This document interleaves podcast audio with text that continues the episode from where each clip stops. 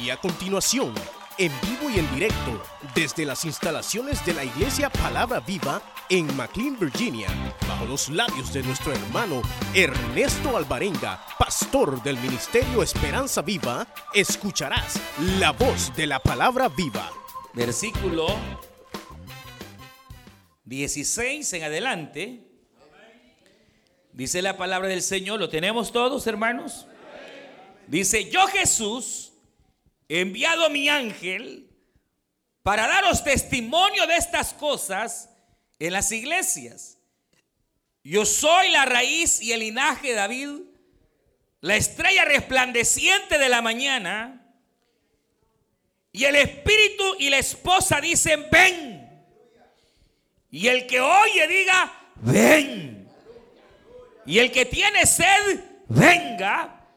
Y el que quiera, tome del agua de la vida gratuitamente. Amén. Vamos a, orar para que sea el Señor el que nos hable en esta hora. Y cerramos nuestros ojos y le decimos al Señor, buen Dios y Padre nuestro que estás en los cielos, te damos gracias. Pues tú nos permites venir delante de tu presencia. En esta hermosa noche, Padre, gracias. Porque nos has permitido adorarte, bendecirte, escuchar tu voz, Señor. Y ahora que hemos de disertar tu palabra, queremos pedirte que tú nos hables, Señor. Espíritu Santo, tú que conoces cada necesidad, habla, Señor, a nuestras almas. Alimenta, Señor, nuestros espíritus, nuestra alma. Confronta, Padre amado, a cada creyente y aún al no creyente. Y en el nombre de Jesús nos encomendamos, Señor, en tu santa palabra. Gracias, Cristo. Gracias, Espíritu Santo. Cada petición, Señor, la ponemos en tus manos. Para que tú obres en sanidad, en milagros, en prodigios, Señor en el nombre de Jesús de Nazaret. Gracias Cristo, gracias Señor. En el nombre de Jesús. Amén y amén. Pueden tomar su asiento. Y estamos ya, eh, bueno, creo finalizando este precioso libro de Dios, libro de Apocalipsis. Eh, vamos por el octavo consejo que el apóstol Juan recibe en torno a, al advenimiento, al, al anunciamiento del hecho de la venida de Cristo. Recuerden que hemos hablado ya de siete consejos que Juan recibe. El primero de ellos es, Juan, guarda mi palabra. Juan, abre bien tus ojos y mira. Quita la mirada del hombre y pon la mirada en el blanco perfecto. No pon la mirada en, las circunstancias, mira a Cristo. Tercer consejo, adora a Dios. Hoy más que nunca tenemos que despertar nuestro espíritu precisamente a volcarnos eh, a vivir en una vida que pueda eh, sintonizarse en el aspecto de la adoración y la alabanza al Señor en de las pruebas, aprender a adorarle, a bendecir su nombre y saber que no hay nadie digno, sino solamente el Señor de recibir toda gloria, honra y honor. Ah, pero también le dice, aprovecha bien el tiempo. El tiempo es tan breve y a tan corto que el que es impío déjalo en su impiedad, el injusto déjalo en su maldad pero el que es santo, déjalo que se sigue santificando. El que es puro, deja que se siga purificando, porque el tiempo es ya.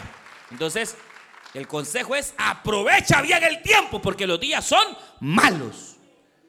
Pero además también le dice, no se te olvide, Juan, que en medio de las crisis, y aunque vayas y veas el tiempo final, no se te olvide que Jesucristo es el alfa y la omega. Jesucristo es soberano. O sea, nada ocurre aquí abajo si no es su voluntad y su propósito. Y que todo lo que está aconteciendo ya estaba escrito, hermano. Porque ya el Señor en alguna manera, en su soberanía, lo va permitiendo. Entonces no te olvides que tu Dios es soberano. Y el último consejo que veíamos es, ¿quieres entrar al reino de los cielos? ¿Quieres entrar a Jerusalén? Límpiate. Porque nada manchado entrará a la nueva Jerusalén. Y hoy más que nunca, lava tus ropas. ¿Qué significa lavar la ropa? Significa lavar el corazón, lavar el ser, lavar la mente de todo aquello que puede manchar nuestra vida. ¿Y cómo lo hacemos? Únicamente a través de la confesión de nuestros pecados en la sangre y poner la confianza en la sangre de Jesús que dice la escritura, limpia todo pecado. Hay que hacer un examen muchas veces de la vida, ver que no haya resentimiento, ver que no haya raíz de amargura, ver que no haya, eh, eh, hermanos, nada que puede afectar nuestro corazón, que no haya algo que afecte nuestra mente, que perjudique nuestro ser, para que cada día luchemos por ser más puros delante de Dios. Entonces, ¿por qué? Porque ya el traje nuevo ya lo tenemos. Pero ese traje se mancha y entonces hay que limpiarlo. Y solo se lava a través de la sangre, a través de la confesión, a través de la palabra de Dios. Cuando usted lee la palabra, usted se está purificando porque la palabra es eh, eh, eh, el, símbolo de la misma palabra en la Biblia es el agua. Usted cuando se ensucia las manos, ¿qué usa? Agua y qué más, jabón. En este caso, la sangre de Cristo y su palabra. La palabra es el agua. Y entonces, para luchar. Ahora, lo más seguro es que hoy se manchó. Ay, no me vea feo. Si uno, uno para manchar sus ágapes, hermanos, es bien fácil. Entonces, ¿qué necesitamos? Constantemente estar en una vida que está en comunión con el Señor y confesando delante del Señor eh, si, si pecamos de omisión, que Dios nos perdone. ¿Verdad? Si se nos fue, que el Señor nos perdone. Pero cada vez que usted confiesa delante de Dios, para volver a hacer alguna bayuncada, ya lo piensa dos, tres veces. Pero si usted, si usted eh, es una persona que, no aprende a, confesarse, a ser sincera delante de Dios, a ser sincero delante de Dios, a quitarse las máscaras y ser honesta y honesto delante del Señor, hermano, nunca va a ser confrontado. Y a veces la limpieza va a venir a través no solo de la confesión, Señor, perdóname, sino que a veces hay necesidad de confesar y ministrarse delante de algún hermano o hermana.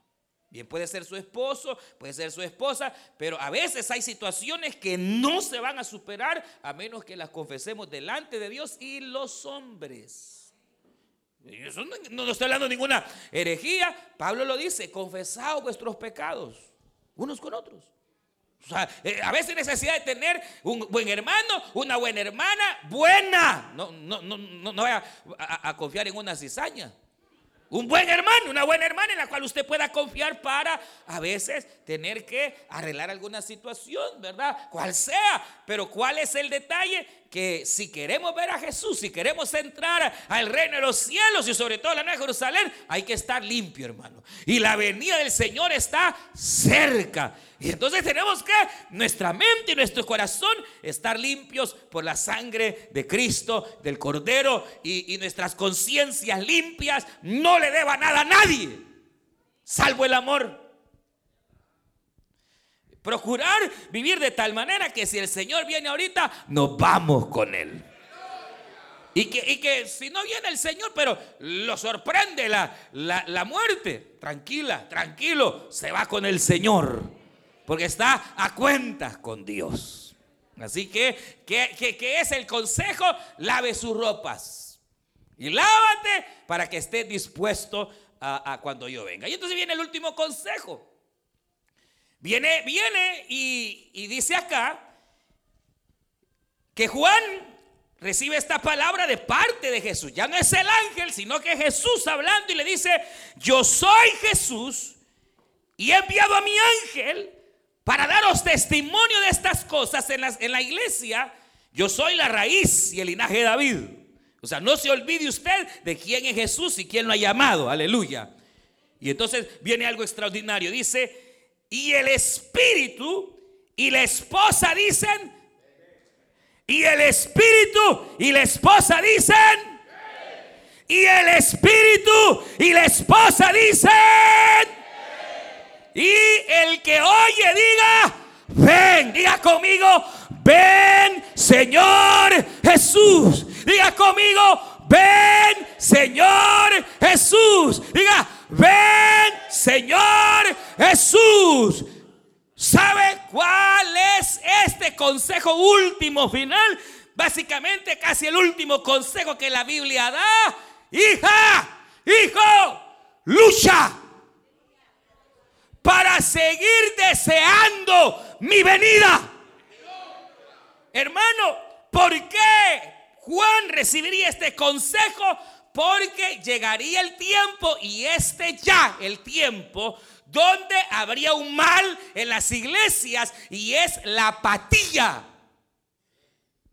Apatía es lo contrario de simpatía. Apatía es rechazo. Apatía es sin sentimientos. Apatía es sin eh, que poder experimentar el deseo de estar con Dios. Y aunque parezca extraño, hermano, el problema es que llegaría el momento en el cual casi que la misma iglesia dejaría de desear que Jesús venga. Es más, si usted le pregunta a alguna hermanita o a algún hermano, hermano, ¿y usted de todo corazón quiere que Cristo venga? Hmm. A lo mejor puja. A lo mejor eh, eh, eh, le pregunto usted a la hermana, véame acá, véame acá. hermana, ¿usted quiere que Cristo venga? Al, al rato puja. ¿Por qué? Porque obviamente no todo cristiano anhela genuinamente la presencia de Dios. No todos los creyentes, hermanos, anhelamos quizás de la misma, de, la misma nivel o intensidad, diríamos, la presencia de Dios. Entonces, llegaría el momento en el cual la iglesia, debido, hermanos, al ambiente, debido a varias cosas, entraría la iglesia en una apatía espiritual donde peligrosamente uno o, bien rechaza eh, eh, eh, la presencia o indirectamente no busca la presencia del Señor o ni siquiera piensen que Jesús ya viene, qué sé.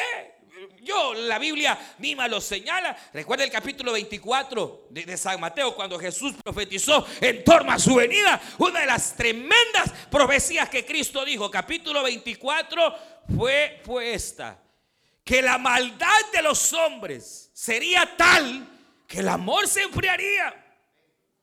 La fe se enfriaría. Es más, Cristo dijo, cuando el Hijo del Hombre vuelva a la tierra, hallará fe. Una pregunta. cuando el Hijo del Hombre venga, hallará fe en la tierra. Más bien lo que se vería es, eh, eh, hermanas, hermanos, un mover de incredulidad, un mover de qué? De duda, e incluso de, falta de hambre y sed. Honestamente, de verdad, pero, pero bien, no, así, concienzudamente, ¿cuántos tienen hambre de Dios? Ah, gloria a Dios, porque hay gente que ya no tiene hambre de Dios. Son religiosos, sí, vienen a la iglesia, sí, eh, hasta cumplen con privilegios, pero no tienen hambre ni sed de Dios. No buscan una vida de intimidad con el Señor. No hay un anhelo, un ardiente deseo de decir, ven Señor Jesús, mira cómo están las cosas aquí. Aquí yo no puedo ver ni a la derecha ni a la izquierda, sino que a dónde alzaré mis manos. Las alzaré al monte. No, alzaré mis manos a Jehová, de donde viene el socorro. Ven Señor Jesús. Sí, ven Señor Jesús. Por, por siglos, hermano, el grito de la iglesia no fue carro nuevo. El grito de la iglesia no fue dame mujer. El grito de la iglesia fue ven Señor Jesús. No fue eh, poseer tierras, no fue eh, poseer terrenos, no fue buscar glorias humanas, no fue buscar fama. Por siglos el grito único de la iglesia fue, ven Señor Jesús, necesitamos que vengas porque aquí las cosas están feas. Si mire, mire, eh, usted solo, solo vea, mire, vea el ambiente en el que estamos, hermano, está tronando. Estamos, hermanos, a punto de ser quizás testigos de una media guerra nuclear. Mire cómo está China, Corea y Rusia y Estados Unidos. Y parecería eh, eh, ver eh, el mundo entero estar entrando en una etapa bastante difícil. Y ya no digamos socialmente, las economías temblando, hermanos, los países nuestros como están desestabilizándose. Hermano, eh, ¿cómo está? Cualquier país donde veamos es la misma historia, es la misma situación económica. Si, si es el deterioro moral, ya no se diga, ya no hay moral, maldad, maldad, maldad. Eh, eh, hermano, ¿para dónde pudiéramos poner nuestra esperanza? No, no hay, no hay, no hay. Hermano, si, si, si mire cómo está aquí y se supone que es la madre de las naciones. Y mire cómo está la situación. Entonces, ¿para dónde puede ver uno? No, no que está viendo para su país, peor todavía. No hay para dónde ver, sino únicamente para el cielo. Y decirle, Señor, apúrate. Ven porque aquí la cosa está peluda, está fea.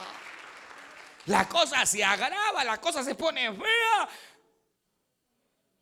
Pero a veces ni así, hermano. Ni así. ¿Cuál es nuestra oración? Si oró, si es que oró hoy, ¿cuál fue su oración? Dame. Eh, ¿qué, ¿Qué le pidió al Señor?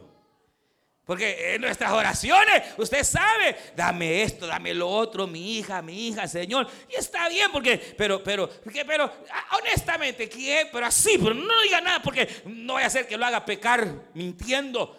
¿Quién le dijo en la oración? Ven, Señor Jesús. Y que oró y al final de su oración le dijo, ven, Señor Jesús. Ah, si a veces es lo que menos pensamos, eh, eh, es que el Señor viene. Usted sale y sale a la calle viendo a ver si hay algún peso tirado. Ahí va, eh, pero, jamás va a salir, muy pocos saldrán a la calle viendo, tal vez ya suena, ya, suena, ya va a sonar, ya, ahorita, ahorita, ¿qué hermano? Si algunos pensaren que Jesús venga, le da pavor. Ahora sí, oiga, oiga, oiga. Si no anhelan que Jesús venga, mucho menos anhelan su presencia ahorita. Dejémonos de cuentos. Si uno de los problemas es que la iglesia se vuelve religiosa y se habitúa a todo, hermano. Se, se habitúa a venir, se habitúa a un privilegio, se habitúa. Pero de presencia de Dios, nada. ¿Por qué? Porque no hay hambre, hermano. No hay hambre. Y eso estaba profetizado. Llegaría el día en que el hambre, el hambre, el hambre se quitaría. Y no estoy hablando del hambre del pan común, el hambre espiritual. Se, iría. No habría hambre espiritual. Entonces, hermano, eh, eh, eh, ¿qué hacer? Yo le pregunto a usted cómo está su apetito. ¿Ah? ¿Cómo está mi apetito? ¿Cómo está su apetito? ¿Cómo está eh, su, su, su identidad en torno a que el Señor está a las puertas? ojalá estemos anhelando, pero a lo mejor es muy probable que no. Ahora, ¿por qué? ¿Cómo es posible, hermanos, que eh, eh, la iglesia o cómo es posible que a veces se nos va y, no pensemos en que el Señor está a las puertas. ¿Cómo es posible que de pronto, hermano, uno puede dejar de anhelar esa presencia? Mire, y eso no es nuevo. Ha habido épocas en donde, por ejemplo, usted recuerda aquella época donde Dios habló al profeta y le dijo al profeta, busca y haya a uno, solo uno, que esté de madrugada de rodillas. Y no había ni uno. No se halló ni a uno. No se halló ninguno. A uno buscaba a Dios que estuviera anhelando, deseando y no se halló.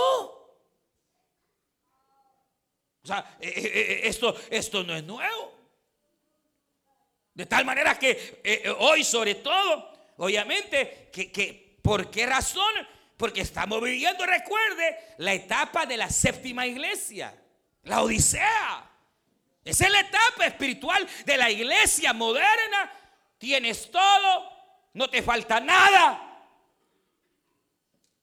Hasta crees que eres rico y no tienes nada. Eres desventurada, desventurado. O sea, e-, el estado, ¿cuál sería de la iglesia? En otras palabras sería, yo no necesito de Dios. Pero parecería, hermano, pero eso no puede ser dentro de la iglesia. Ay, hermano. Si yo le pregunto a usted, ¿cuánto tiempo hoy o el día de ayer ocupó para leer un ratito la palabra de Dios? No, no contesta, no lo quiero hacer pecar. ¿Cuánto tiempo oró? ¿Cuánto tiempo dedicó a unos minutos de oración y, entregarse en oración al Señor?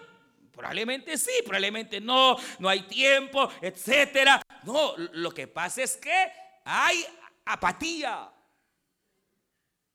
No hay, hermano, anhelo ni deseo de la presencia del Señor. No hay hambre. Bueno, ¿y por qué será que a veces uno encuentra la iglesia o a creyentes que no tienen hambre de su presencia?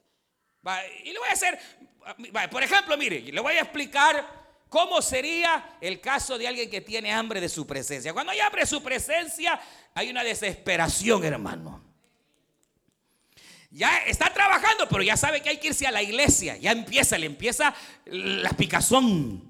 No, porque no empieza a sentir que ya quiere salir de ahí. Porque sabe que tiene una cita, aleluya. Tiene un culto que ir a dar. Tiene un privilegio que ir a cumplir. Tiene que ir a la casa del Señor, aleluya. Tiene que llegar a adorar a Dios se desespera, eh, eh, viene, viene a la iglesia, no va a andar pajareando, a, ver a quién saluda o a meterse. No, no, no, no, ese viene a lo que viene, aleluya. Va a venir, hermano, a meterse con el Señor, a buscar de su presencia. Y cuando está adorando, nada le importa si se oye bonito el grupo, si no se oye, si canto full, nada. Él lo que quiere es adorar al Señor. Él tiene hambre, tiene sed de la presencia de Dios. Él sabe que una de las maneras para traer la presencia de Dios a la vida es adorándole. A Dios le agrada la adoración. El corazón de Dios se conmueve cuando se le alaba, se bendice su nombre. Cuando hay un corazón que le adora en espíritu y en verdad, su corazón se compunja. Dios ve un corazón que le adora, ahí está su presencia. Dios ve una iglesia que adora de verdad, ahí está su presencia. Ahora, démosle la vuelta. El, que ya perdió el hambre, ahí lo están puchando. Vámonos para el culto, apurate, que ya es hora. Y ahí está que se entretiene, que esto, que lo otro, que primero la televisión, que primero el último facebookeado. Y ya, ya, ya, espera, ya, espérese. Eh, eh, viene a la iglesia, ahí anda pajareando, eh, va a ver si hay comida o no hay comida. y después viene y entra. Allá viene y entra eh, este, y se sienta y empieza a criticar y empieza a ver y empieza a señalar. No se goza, no puede. Porque, porque está apático, está enfermo.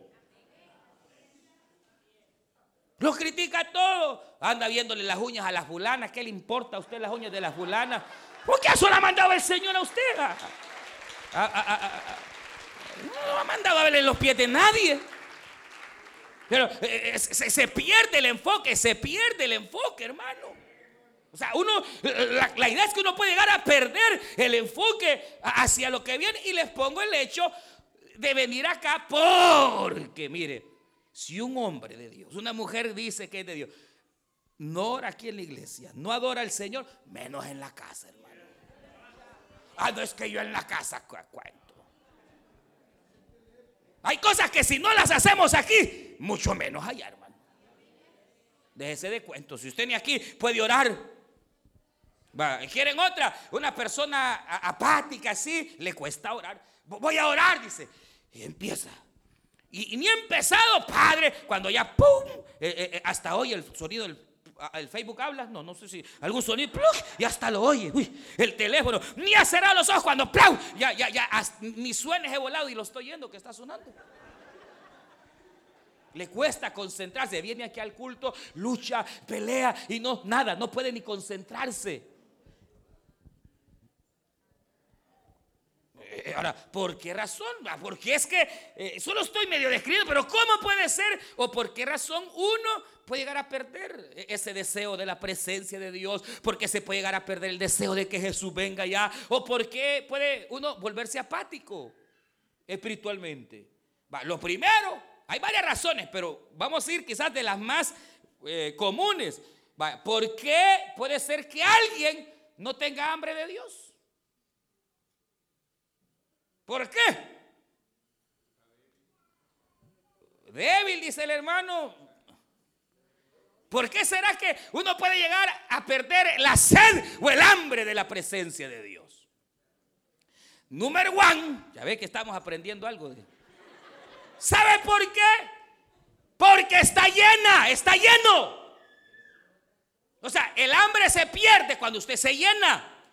Y cuando no hay hambre de la presencia de Dios ni sed, es porque usted está lleno de basura, pero está lleno. De porquería, pero está lleno. Algo, algo lo está llenando, pero no es Dios. Porque dos pecados, dijo Jeremías, ha hecho mi pueblo. Dos males hizo mi pueblo me dejaron a mí fuente de agua viva y cavaron para sí cisternas rotas. Hermano, cuando uno pierde el hambre espiritual es porque hay algo que lo está llenando y no es la presencia de Dios. Hay algo que está ocupando tu mente, hay algo que está ocupando tus pensamientos, hay algo que está llenando tu alma, tu vida y no es Dios. Es que es lo mismo. Usted físicamente tenemos cinco sentidos. Nuestro cuerpo eh, eh, tiene, sentidos y tiene necesidades. Eh, ¿Qué necesidad tiene su cuerpo? ¿Va a comer? Claro. ¿Qué otra? Dormir, sí, hay que dormir. El cuerpo necesita descansar. Sed. Hay muchas. Tres, tres, tres, tres necesidades parecerían ser quizás, oiga bien, las fundamentales. Oiga, acá. Tres necesidades parecerían ser fundamentales. Hambre, sed y sexo. Oiga, no, no, no, ¿verdad? Las tres necesidades básicas es comer, beber agua y la, y la intimidad sexual. O sea, no se engañe. Eh, eh, eh, así es. La cosa es que Así como nuestro cuerpo, hermano. no estoy hablando de otra cosa, sino. No, no se asuste, hermano. No se asuste. Si, eh, son necesidades propias del ser humano. Ay, no, hermano, usted está exagerando. ¿Y por qué se casó, pues? No, no, no, no se engañe. No se engañe. O sea, no nos engañemos, ¿verdad? Y hay muchas otras más, pero eh, digamos ahí están esas tres. Pero esas son necesidades físicas, son necesidades del cuerpo, son necesidades eh, corporales. Pero usted también tiene un espíritu, tiene un alma. Y esa alma también tiene muchas necesidades. Y hay tres, las mismas tres, hambre, sed e intimidad. Entonces, el alma suya, mi alma, tiene hambre espiritual porque fuimos creados por Dios y para Dios. Tenemos sed por lo mismo, porque fuimos creados por Dios y para Dios. Y hay necesidad de intimidad espiritual porque fuimos creados para Él, para Él, para estar con Él. Por eso es que en el ser humano hay un vacío en su alma. Cuando el, ser humano no tiene a Cristo o cuando lo ha tenido y lo ha dejado, el ser humano tiene un vacío que, que es espiritual y lo quiere saciar, mire, uno puede buscar saciarlo con todo lo físico que usted quiera y no se sacia. Esa parte espiritual le puede pasar como la samaritana que ya llevaba cinco maridos y ya eh, ni era el otro con el que estaba y, y al Señor hasta quizá le coqueteó. Porque pretendía llenar una necesidad espiritual con una necesidad física y no se puede. Usted puede ganar todo el mundo y tener toda la plata del mundo y no sacia su vida espiritual. Hay parte que el dinero sí le va a saciar físicamente sus necesidades físicas, pero no sus necesidades espirituales. No puede, el dinero ni un peso le puede comprar. Y la intimidad igual, nada le puede llenar a usted. Esa intimidad, esa intimidad espiritual, no se la va a llenar su esposa. Su esposa le va a llenar su intimidad sexual como varón, ni su esposo. Eh, se, se la va a llenar como mujer. Pero su intimidad espiritual, ni todos los maridos del mundo se la llenan. Solo hay, solo hay uno que puede saciar espiritualmente al hombre. Y ese es Jesucristo. Es su espíritu. Es Dios. Mujer. Esa agua que tú vienes a beber, siempre te dará sed. Mas si bebieres del agua que yo te daré, aleluya. Porque al que en mí cree, de su interior correrán, dijo el Señor, ríos de agua viva, que saltarán para vida eterna. Ese vacío no se lo llena su abuelito, hermano, no se lo llena su hijo. No se lo llena, eh, eh, eh, no se lo llena su hija, no se lo llena nadie, sino solo el Señor se lo puede llenar. ¿Y porque a veces que no hay hambre de Dios? Porque estamos llenando nuestra parte espiritual con basura, hermano.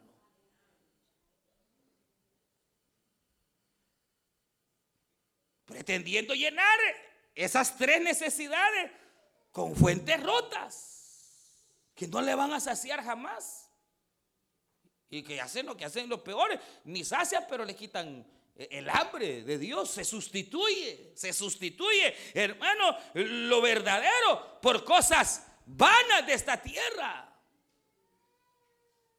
Porque cree que mucha gente no anhela la venida del Señor, porque están metidas en un materialismo terrible.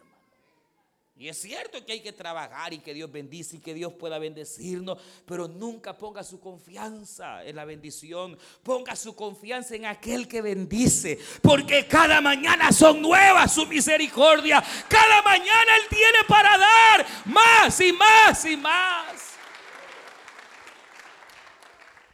Pero eh, eh, el problema es, hermano, en que en algo está ocupado. ¿Por qué le cuesta venir a la iglesia? ¿Por qué le cuesta agarrar a veces la Biblia a algunos? Porque está ocupando su tiempo, está llenando su intimidad en otras cosas.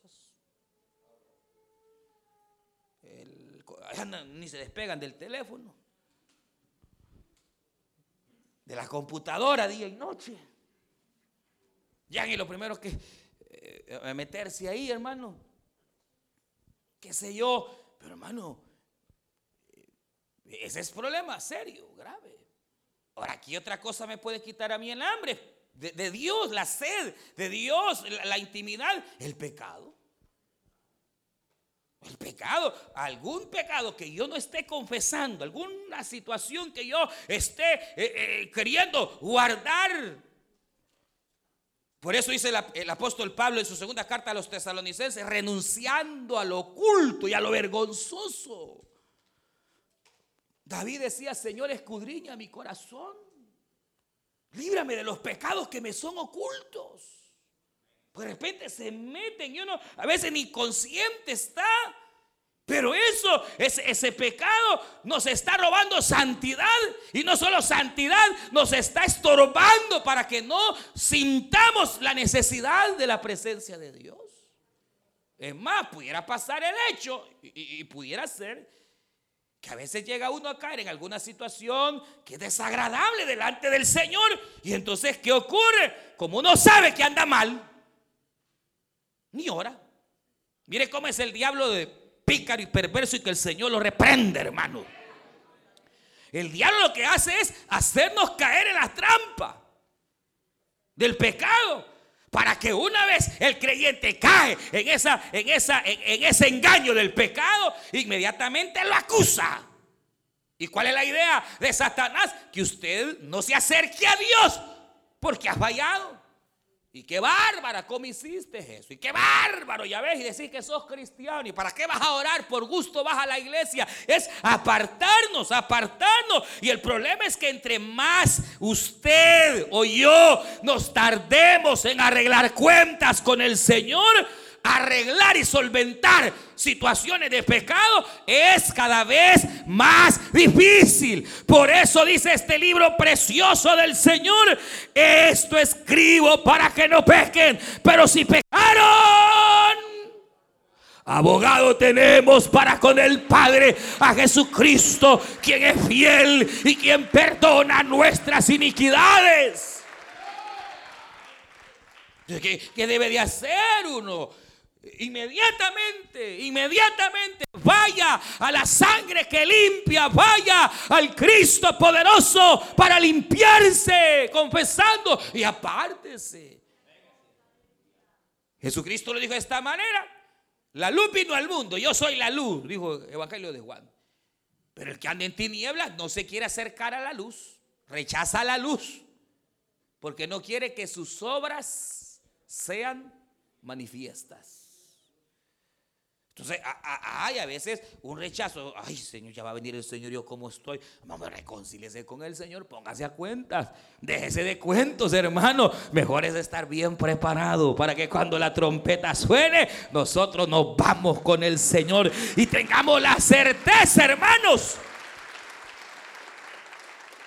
de que cuando Él venga, nos vamos. Ah, pero a veces alguna situación de pecado pudiera estar minando nuestra, nuestra necesidad, nuestro, nuestra eh, simpatía, digámoslo, eh, para con Dios, nuestro anhelo, nuestro deseo del Señor. Es una fallita, a veces lo apartando y el diablo ahí metiéndole cizaña y entonces ya, ya no quiere venir a Dios, ya no quiere, pero no, que el Señor reprenda al diablo. Por eso dice el mismo apóstol Pablo que a nosotros se nos ha dado una sola palabra, la palabra de reconciliación, que Dios estaba en Cristo reconciliando a los hombres con Dios, por lo cual decimos estas palabras como embajadores de Cristo, reconciliados con Dios, aleluya. Sí, pues es lo mejor que usted, que usted puede hacer. Para otros aspectos, hermano, obviamente que, pueden estar perjudicando en nuestra, en nuestra necesidad, en nuestro anhelo, en, tener hambre y, y sed del Señor. Puede ser el afán.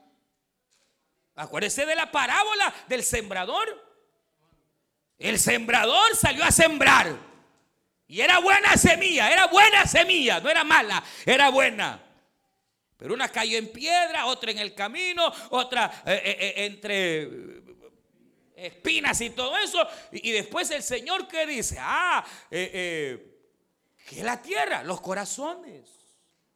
Es la disposición de escuchar la palabra. Señor, ¿y qué es que la semilla cayó junto al camino? Los que a la fuerza vienen al culto. Y que cierran su corazón y no quieren recibir. Y el diablo viene y le roba la semilla, que es la poderosa palabra de Dios. Y los otros, Señor, ah, e, el otro, bueno, la semilla cayó en el corazón y la hermana recibió y se fue contenta, pero cuando llegó mañana al trabajo, el afán y la ansiedad le ahogó la semilla. Mire, es tremendo, o sea, es cierto que tenemos que cumplir nuestras responsabilidades, pero el problema es llegar a afanarnos. ¿Y qué es afanarse? El afanándose es bien delicado, hermano, porque cuando uno está en afán, uno ni siquiera oye. Cuando una persona está en ansiedad o está en un afán, no escucha, no oye. Pasa como cuando llegó Moisés a libertar al pueblo. El pueblo estaba tan afanado, hermanos, en la esclavitud estaban tan cansados y tan afanados en sus problemas que Moisés llegó y les dijo, así ha dicho Jehová, el Dios de vuestros padres, el Dios de Abraham, de Isaac, de Jacob. He escuchado el clamor de mi pueblo y he descendido para liberarle. Igualito contestaron el pueblo. ¿Ah? ¿Ah? ¿Qué, ¿Qué, dijo? ¿No oyeron? ¿Y cómo van a oír? Si están afanados. Afanados, afanados, afanados. Afanados. Y, ese estado de afán Hermano, eh, perjudica. Mire, cada cosa en su lugar. Usted tiene que aprender, hermano, a tener control de su mente en un sentido de poner cada cosa en su lugar. No se afane por las cosas de mañana. Mañana preocúpese, no hoy. Eso lo dijo el Señor. Cada día trae sus propias preocupaciones. ¿Para qué te vas a preocupar por lo del miércoles? Cuando todavía es, cuando, del viernes, cuando todavía es miércoles. ¿Por qué se afanan en qué se van a poner y cómo vestir y, cómo, hasta cómo van a caminar se andan afanando? ¿Y qué, pasa, hombre? No, no os afanéis. No. No, no se afanen por, eh, eh, eh, el, tener. No busque, hermano, mire, al Hijo de Dios y aquel de quien Dios tiene agrado, no anda buscando. Ahí le viene la bendición, le viene la bendición, le viene la bendición. Le llega, le llega, le llega, le llega, le llega, le llega, le llega, le llega, le llega, aleluya, le llega la bendición. Y a su nombre. Si el Señor tiene cuidado de las aves y tiene cuidado de los trigos del campo, ¿cómo no va a tener cuidado de nosotros, hermanos? Si somos sus hijos, somos sus hijas, ¿cómo no tendrá cuidado de usted el Señor? Si Él cuida de las aves, ¿cómo no va a cuidar de ti? Tranquilo. Lo otro, hermano, que alguien le puede quitar su apetito espiritual, como decíamos el domingo uno de los cultos, es andar de amigo de una cizaña. Pues sí, porque eh, si algo puede perjudicar su vida espiritual, es con quien anda. Y el problema es que en la iglesia hay trigo y hay cizaña y son igualitos. Se puede equivocar, hermano. Y anda, anda pegado a la cizaña, anda. Pegado al cizañudo, anda le va a pegar su vida espiritual. Tenga cuidado. Pues sí, porque eh, eh, en la parábola, ¿acaso no dijo el Señor que, mire acá, porque no se asuste. En la iglesia, mire hermano, es que, es que mire, no se asuste en la iglesia. Hay gente de Dios, pero hay instrumentos de Satanás. No, hay instrumentos del diablo, hermano. En toda iglesia hay hijos del diablo. Eso lo dijo el Señor en la parábola. Salió el, dueño a sembrar y se fue y los criados se durmieron. Y pasaron los días y llegó el enemigo y sembró en el mismo, en el mismo, en la misma tierrita sembró cizaña. Ay, hermano, y creció uno y creció el otro también. pero la cuestión es, ¿con quién se lleva usted, hermano? Sepa escoger quién, con quiénes se va a relacionar, escoja con quién. Porque de ahí dependerá si usted anda de amiga, de amigo con gente que sola afanada vive y, su visión está aquí en esta tierra. No, hombre, rato va a andar usted igual.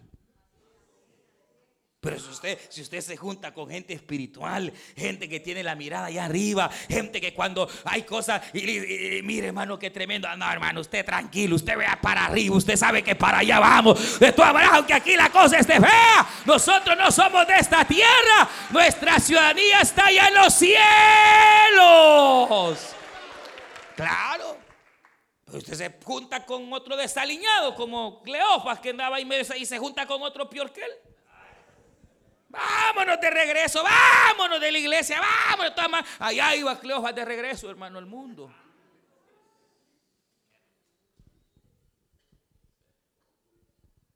Sí, o como Pablo no habla de aquello, Demas, hermano, compañero mío. Y después cuando escribe sus últimas epístolas, no se perdió el tipo, pues. Perdido andaba, naufragó en su fe. ¿Y por qué? Vea los nombres con los que se juntó. Es que, es que, es que hermano, dime con quién andas. Y le profetizo no hay necesidad de profetizar, hermano. ¿Mm? Entonces, ahora usted anda con hermano. Es que mire, júntese a un, a un hermano fuego. Ay, así va a andar de fuego usted también. Aleluya. Ah, póngase a la par de un frío, hermano. De un helado. De una momia. Va a terminar enrollada igual de momia que ni alabar puede ni cantar, ya no, ya no puede, ya no, ya no le hace falta la presencia de Dios, se acostumbró.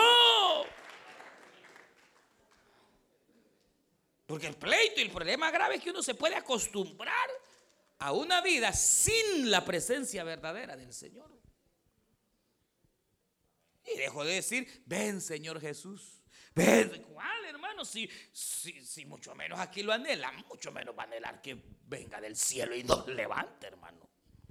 O pero ahora, ¿cómo? ¿Cómo se puede lograr, hermano? ¿Cómo podemos lograr salir? Si así fuera el caso, o, usted está bien espiritualmente, no se deje engañar, siga adelante, siga viendo el blanco perfecto. Pero ¿cómo puedo yo mantener mi apetito por Dios? ¿Cómo puedo? ¿Cómo puedo recuperarlo si fuera necesario? Si alguien que siente que lo ha perdido y de verdad sabe que ya no es la misma, ya no es lo mismo, ya no. Paso número uno, arrepiéntase.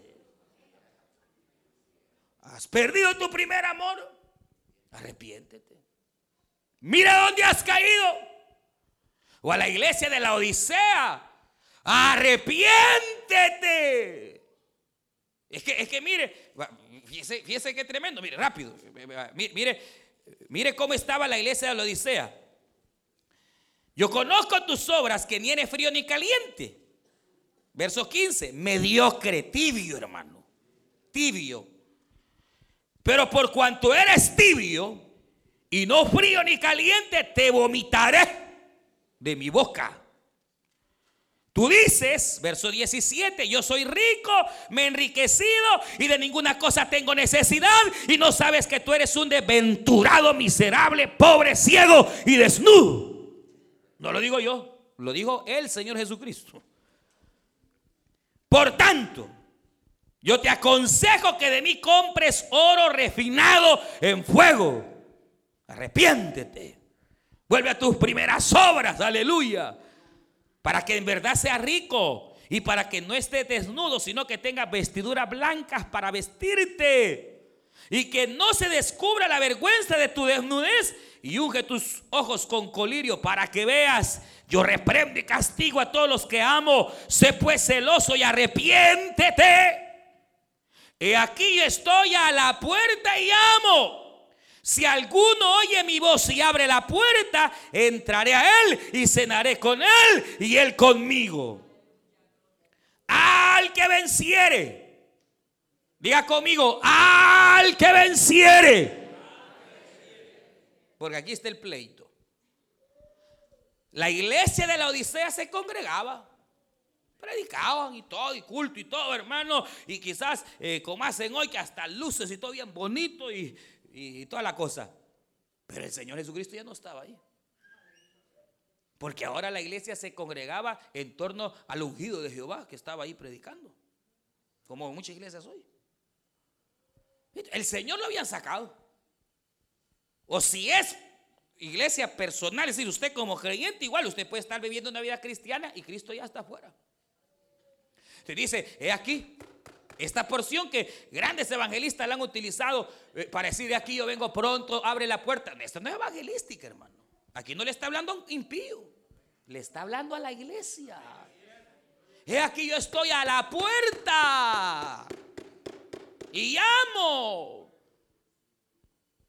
Ese testimonio no lo ha oído usted de una anciana que llegó a una iglesia bautista. Y entonces, eh, como traía hasta una ventecita, traía, no la dejaron entrar. La, la dejaron afuera. Y la señora se sentó y se puso a llorar. Y de repente sintió una mano que la tocó. Y era el Señor. Y le, la tocó y le dijo, no te preocupes. Si ni a mí me dejan entrar, le dijo. ¿Se imagina qué terrible, hermano? Porque uno se puede acostumbrar a las cosas sin la presencia del Señor. Ah, pero, pero, pero, ¿qué hizo Moisés? No, Moisés dijo, yo no voy. Si no vas conmigo, Señor, yo no voy. No me muevo si tú no vas. No, pero va a ir mi ángel. Yo no quiero tu ángel, yo te quiero a ti, Señor.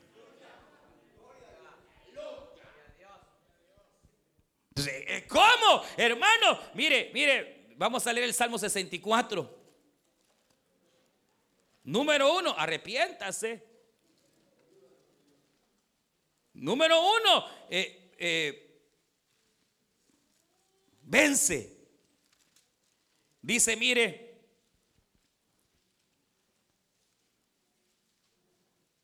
versos, eh, capítulo 63 de los Salmos, Salmo 63 dice, Dios mío, Dios mío eres tú, de madrugada te buscaré, mi alma tiene sed de ti, mi carne te anhela.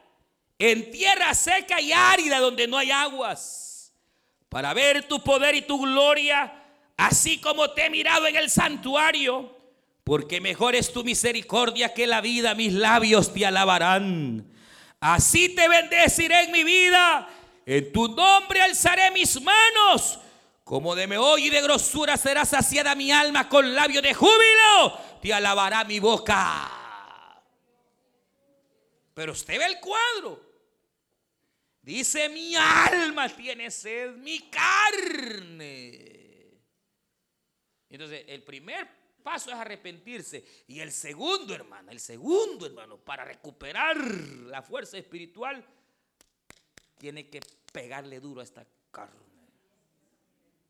Jesucristo le dijo a la verdad, el espíritu está dispuesto, pero la carne no quiere. ¿Qué hizo David? Agarró su pellejo de carne, hermano, y se puso. Aunque la carne quería cine, la carne quería eh, Barcelona, la carne quería, hermano, él puso su carne delante de Dios. La carne quería novela, hermana. Pero él puso su carne. Y le dijo, carne, aquí te vas a estar. Y a carne se le quería levantar, pero él la sujetaba. Porque para llegar a tener hambre y sed del Señor hay que empezar con esta carne a dominar la carne, a vencer la carne, hermano, a la mente, a que cuando usted se pone en oración y le vienen pensamientos que no son de Dios, sacarlo y empezar a adorar y alabar y bendecir, a, que la carne, hermano, vaya siendo derrotada para que entonces su espíritu, hermano, vaya eh, alzándose. Y mientras su alma, su carne mengua, entonces el espíritu va creciendo y creciendo y creciendo. Y el hambre hacia Dios se va despertando. Y hay que empezar a leer la Biblia.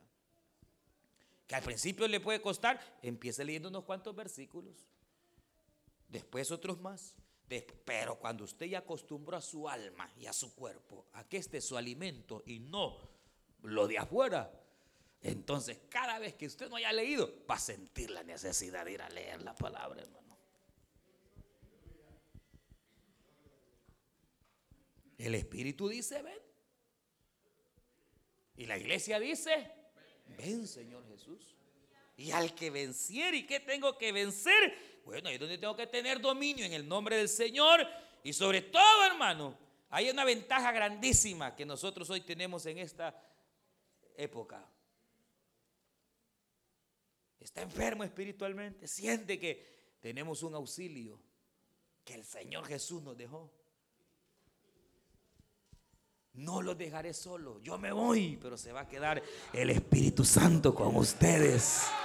La Biblia dice que el Espíritu nos anhela celosamente, hermano. Yo no sé si usted ha vivido eso, hermano. No sé si usted lo ha vivido, pero eh, hay momentos en los cuales el Espíritu a usted lo jala, lo jala para estar con Dios. Lo hace que usted apague lo que está haciendo. No sé si le ha pasado. Y si le ha pasado y usted es desobedecido, usted lo contrista al Espíritu Santo.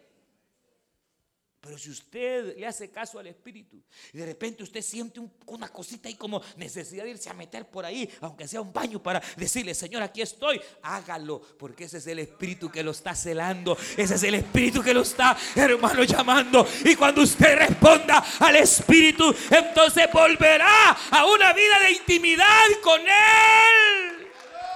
El Espíritu Santo es Dios y Él ha sido dejado para anhelarnos, para llenarnos de su presencia. O sea que se están despistado uno, hermano. Que el Espíritu jalándole ni atina a usted, Y él deseándolo, celándolo, y uno ni cuenta se da. Entonces uno lo contrista. Pero si usted aprende esos momentos, entonces usted va a andar en el Espíritu. Porque si algo es necesario hoy más que nunca es vivir bajo la presencia del Señor. Usted sabe que, que, en torno a la, a la omnisciencia de Dios, Dios está en todos lados, pero no su presencia. Y ese es el punto. O sea, en su omnisciencia Dios está en todas partes, porque Él es Dios, pero su presencia física no está en todos lados. No va a estar en un prostíbulo. Su presencia no va a estar en un bar. Su presencia no va a estar en una discoteca.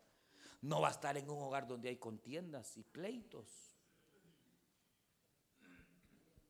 No va a estar en un hogar donde solo hay gritos y palabras obscenas. Aunque tenga pegado el Salmo 91 y toda la Biblia que quiera, no le sirve de nada. ¿Dónde morará el Espíritu Santo? Donde hay comunión, donde hay unión. Y estaban todos unánimes, juntos de corazón. Y vino un viento recio que llenó la casa y el Espíritu Santo descendió en lengua de fuego.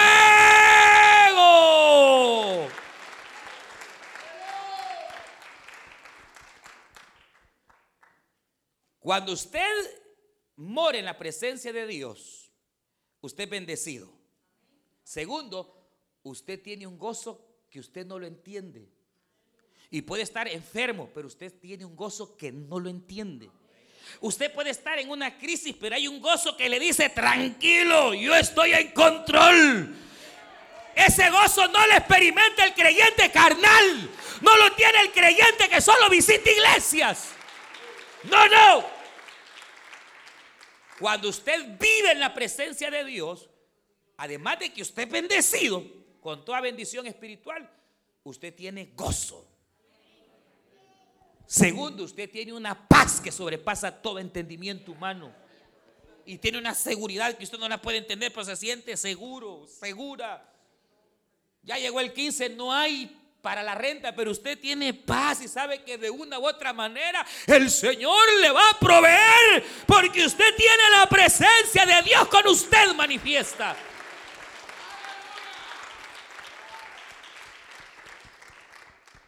Cuando no está lleno de la presencia de Dios, tiene amor. Tiene amor. Y ve al necesitado y le da. Y aún a su enemigo, si es posible, le hizo mal el enemigo, ve cómo le paga con bien al enemigo. Tiene amor. Ay, hermano, es que ve que yo ya no amo a mi mujer. Arrepiéntese y busque la presencia de Dios, hombre. Con que lo mandan a amar al enemigo.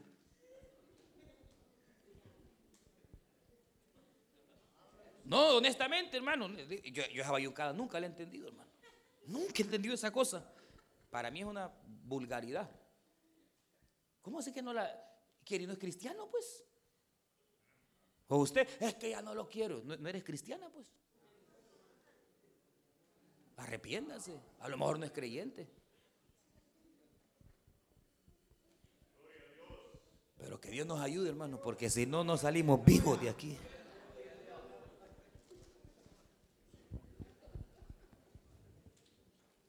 Que Dios tenga misericordia.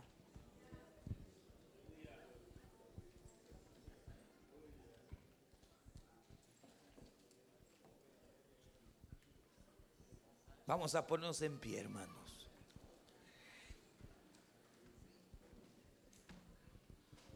Aleluya.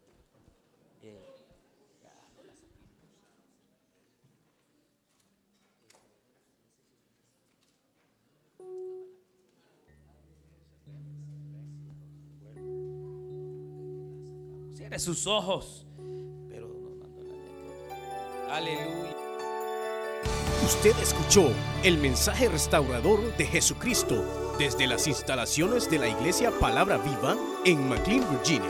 Si este mensaje ha sido de bendición para su vida y necesita oración, contáctenos al teléfono 571-633-0469. 571-633-0469.